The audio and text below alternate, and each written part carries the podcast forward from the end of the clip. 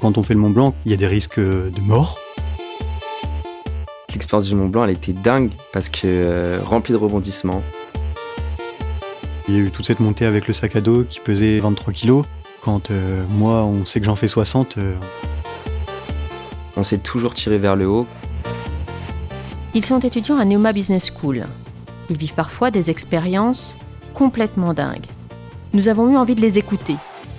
À notre micro, ils racontent cette parenthèse qui les a transformés, cet apprentissage express, entre passion, force et détermination.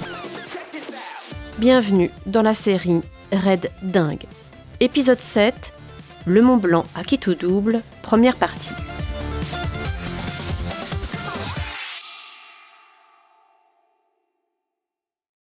Louis, des As du Pic. Moi, je suis Gauthier, j'ai 19 ans. Je suis né à Rouen, Je viens du Havre. deuxième année d'école de, commerce, Neoma Business School. Je suis aussi en deuxième année de BBA et euh, je viens des As du Pic. On a commencé euh, l'année dernière en septembre. On s'est rencontrés avec Gauthier et l'aventure est, est née de, de là, de notre rencontre à l'école.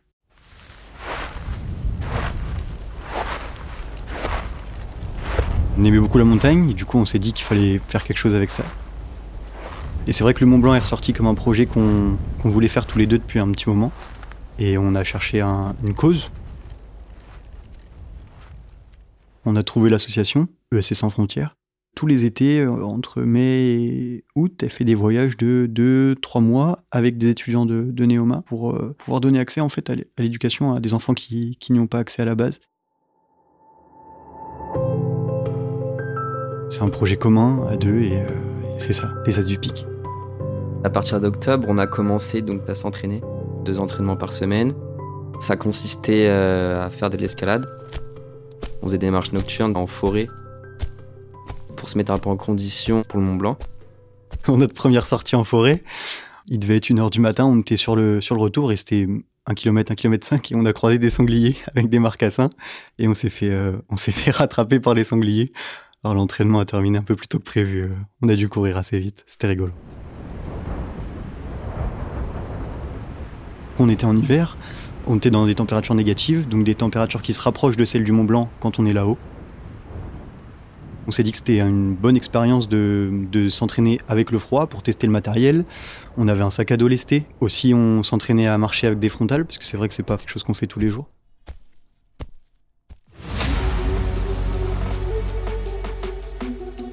L'essence même du projet, c'était de le faire, euh, de le faire sans guide parce que c'était un défi sportif un peu plus important et plus complexe en fait. Au début, j'étais un peu craintif euh, face à cette idée-là. Je me suis dit, euh, mais c'est quand même un peu insensé, enfin, c'est risqué. Mais euh, après, je me suis dit, au final, euh, Louis s'y connaît déjà. Et puis, on connaît les risques et donc on, on y est préparé. Chute de pierre, avalanche, pont de neige, crevasse. Il y a des crevasses là-haut qui font euh, près de 80 mètres de, de profondeur, donc c'est vrai que si on tombe de- dedans, euh, ça peut être compliqué de s'en sortir. Faut se dire qu'on n'est jamais à l'abri d'un péril. Et puis il faut connaître le tracé aussi. C'est vrai que c'est pas forcément quelque chose euh, d'inné ou c'est pas donné à tout le monde de savoir se repérer.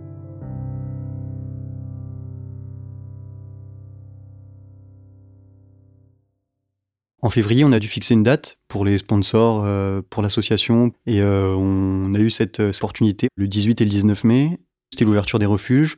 Les conditions étaient plutôt bonnes normalement à cette période-là sur Mont Blanc, et nous c'était la fin des cours.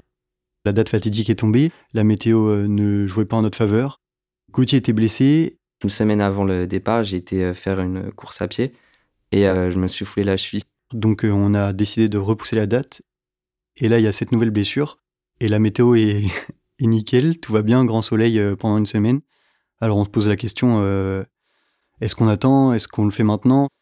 Mais ça faisait déjà un mois qu'on faisait attendre tout le monde, les sponsors euh, nous poussaient derrière, euh, l'association, enfin tout le monde attendait. Donc euh, on a pris la décision tous les deux de, de me faire partir moi uniquement, sans Gauthier. À ce moment-là, je me dis que bah, c'est c'est fini pour moi, que je pourrais pas le faire. Au début, j'ai eu un- de la déception, de la colère. Et euh, je me dis, ok, de toute façon, je renoncerai pas. Le Mont Blanc, je voulais le monter. Et la première ascension s'est effectuée le, le 17 juin. J'arrive euh, sur place le 8 juin. J'ai 5 jours pour m'entraîner, bah, pour apprivoiser la montagne, euh, Et puis je vois le, soleil arriver, le grand soleil. Je me dis ça y est, c'est le moment. C'est parti. Le sac à dos est plein. Le top départ, c'était du parking de Bionacé à 1400 mètres d'altitude. Je, pars d'en bas à 16 heures. Il reste plus qu'à faire 20 ou 25 heures de marche, 7000 mètres de dénivelé, et puis un bon 30 km. Ça faisait beaucoup, sans pause, parce que c'est vrai qu'on précise sans guide, mais on précise pas qu'on voulait le faire sans dormir aussi. Allez, le top départ est donné, c'est parti. J'y vais, motivé à fond, euh, les sponsors sont derrière moi, l'association, tout le monde est à fond. À partir du moment où il a commencé à monter, j'étais en contact avec lui sur Instagram grâce aux stories euh, du compte Les As du Pic et aussi par message privé. Et donc la nuit, quand, quand il a commencé l'ascension, donc jusqu'à minuit, j'étais en contact avec lui. Je voyais qu'il était motivé, qu'il y arrivait correctement, il progressait bien, donc aucun souci. J'arrive à 2000 mètres. Il y a de la neige. On commence à chausser avec les grosses chaussures et à sortir les crampons. Je suis parti à 15h45 et j'avais prévu 3 heures. Là, il y a un premier palier mental et on se dit que l'ascension va être longue et, difficile. J'arrive au refuge de, du nid d'aigle. J'ai une petite demi-heure d'avance. Donc euh, je vais me poser 5 minutes, prendre un peu mon souffle et puis on va repartir tranquillou. Je repars à 19h30 du, refuge de Nid d'Aigle en direction du refuge de Tétrousse à, 3100. Là-haut, il fait pas beau du tout. Ça va être galère cette nuit. Et je prie pour que, pour que ça se dégage. J'ai profité de cette magnifique vue, ce petit soleil qui se couche. La montée se passe plutôt bien. Maintenant, on va aller affronter la tempête. C'est l'heure de la guerre. Let's go.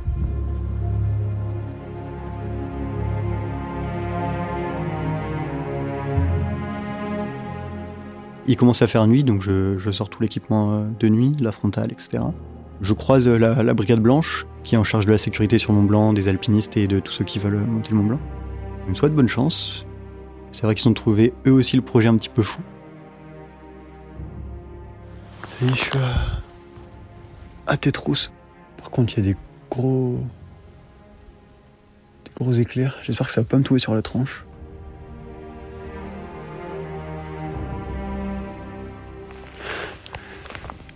Je suis dans l'alpinisme pur. Je suis obligé de planter au piolet. J'attaque la voie du goûter pour monter jusqu'à 3800 mètres, jusqu'au refuge du goûter. Ça descend bien vénère. Et c'est là que la difficulté commence. Mais c'est mentalement qu'il faut tenir. Les jambes, ça sert plus à rien, c'est fini. Il est 23h30 quand je passe le couloir de la mort. Les premières chutes de pierre commencent à, apparaître. À ce moment-là, il fait nuit noire. J'ai juste ma, lampe torche, ma frontale, qui éclaire à, 5 mètres devant moi, grand maximum. Et euh, j'ai des pierres qui tombent à droite, à gauche. Euh, je les entends tomber, mais je ne peux pas les voir. C'est assez impressionnant comme scène. Je traverse ce couloir-là, tout va bien. Je continue mon ascension. Donc là, on est à peu près à 3200 mètres d'altitude. Il est une heure, euh, le temps passe, je m'hydrate, j'essaie de manger un petit peu. Et à 3h du matin. J'ai fait une crise d'hypothermie à 3500 mètres d'altitude, en plein dans l'ascension pour aller euh, au goûter. Du coup, j'étais près de tremblements. L'hypothermie commence dans les pieds et ça se transmet après à tout le corps, ça monte petit à petit et là on commence à avoir froid partout. On commence à avoir la tête qui tourne, à trembler. Euh, on peut faire demi-tour, on peut continuer, mais j'étais à mi-chemin donc quoi qu'il arrive, ça revenait au même.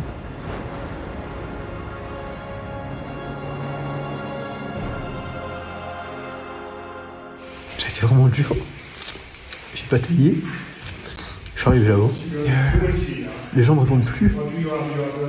Le monter a du mal. Non, bah, allez, je m'en fous, Je suis à 3008, je peux pas louper le Mont Blanc. Je vais me battre Let's go, c'est parti. Dans ces moments-là, euh, j'ai beaucoup pensé à Gauthier. Si Gauthier avait été là, je pense que ça aurait été un peu plus simple de se motiver à deux. Et on se rend vite compte quand, quand on est dans le dur qu'à deux, tout est plus simple.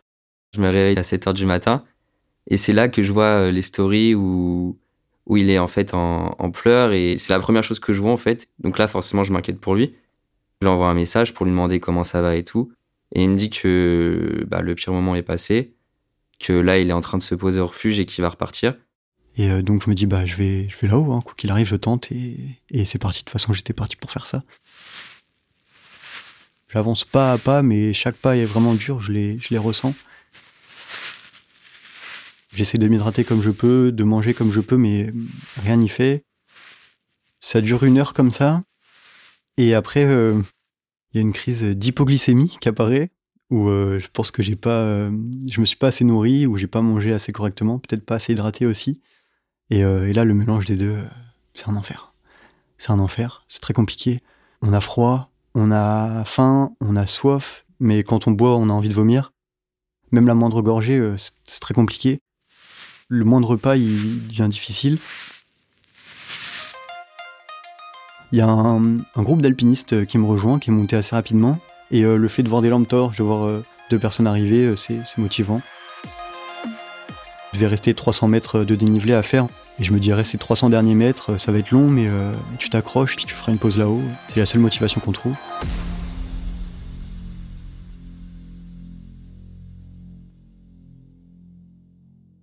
Je suis arrivé vers, vers 5h15 et euh, c'est vrai qu'il y a eu ce, ce lever de soleil. J'ai versé des larmes. J'ai mangé un cookie avec un petit chocolat chaud. Et là, regain de motivation, regain de force. euh, c'est reparti. Je me suis remis, j'ai dormi une petite heure euh, dans le refuge. Le mental revient comme au début, les forces aussi. Environ entre 4 et 5 heures de montée, peut-être un peu plus vu que je suis bien KO. Mais c'est parti, il est 9h, top départ, c'est le dernier rush et bah on y croit. Let's go Les jambes, je les sens déjà plus trop parce qu'il y a eu toute cette montée avec le sac à dos qui pesait 23 kilos. C'est assez lourd hein, quand euh, moi, on sait que j'en fais 60, euh, on est sur un tiers de mon poids, même un petit peu plus. Donc là, 3008, euh, vers, le départ est donné vers 8 heures et j'attaque la montée, la montée pour aller jusqu'au dôme du Coutet à 4300 mètres. Et cette montée-là, c'est certainement l'une des plus dures parce qu'en fait, elle est mentalement interminable. On monte, on monte, on monte, on monte, mais ça s'arrête jamais. Il y a cette difficulté liée à l'altitude, liée à la fatigue, parce que ça fait déjà plus de 24 heures que j'ai pas dormi. Et puis on arrive sur cette bosse, on est perché en hauteur à 4300 mètres d'altitude. Et là, on a une première vue sur le, sur le Mont Blanc. Et là, je fais une bonne pause au, au refuge Valo. À 13h, je me réveille, euh, un peu mal à la tête. C'est vrai qu'il y a l'altitude qui joue, il y a le mal des montagnes. Dernière ligne droite, euh, il reste plus que 500 mètres de dénivelé. Et euh, les premières arêtes passent plutôt bien. Et je suis en mode ninja, euh, j'étais prêt euh, comme pour accomplir une mission. Il y avait de, grosses rafales sur les arêtes. À 80 km/h, si on se tient debout sur l'arête, ben, on bascule. Et, euh, et du coup, il y a une partie de l'ascension à partir de 4650, 4700 que j'ai fait euh, à genoux. Et j'ai quand même réussi à monter là-haut. Je suis allé au bout.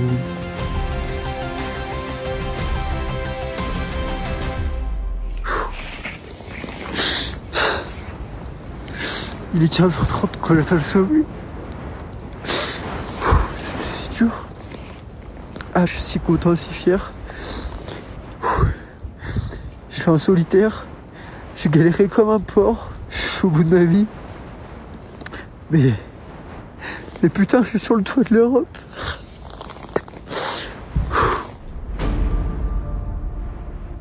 C'était blanc en fait, euh, c'était magnifiquement blanc. Il y avait un grand soleil, le ciel, euh, le ciel était dégagé, et, euh, et là on a la vue sur les Alpes italiennes, sur les Alpes suisses, on a la vue sur Chamonix, sur Saint-Gervais, sur toutes les, les villes alentours. On voit les montagnes, on voit ce qu'on vient de parcourir aussi, on se rend compte de la hauteur euh, de la chose. On voit qu'on est en haut, en haut de tout, on, on domine ces montagnes, on domine l'Europe. Et là, il m'envoie une vidéo et il me dit qu'effectivement, voilà, il l'a fait et il l'a fait pour nous deux. C'était un moment magique.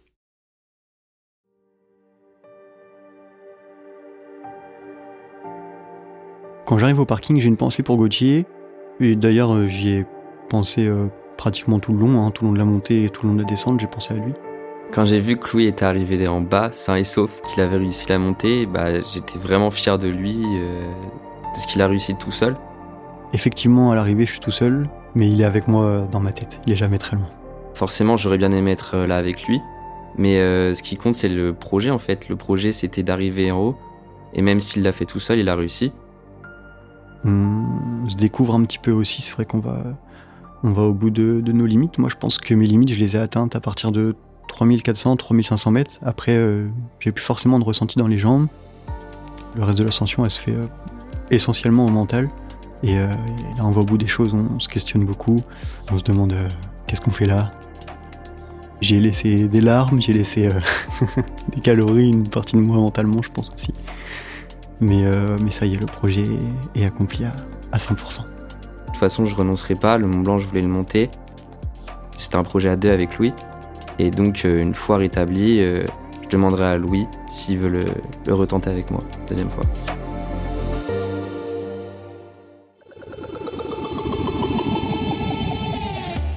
Vous venez d'écouter le septième épisode de la série Red Dingue.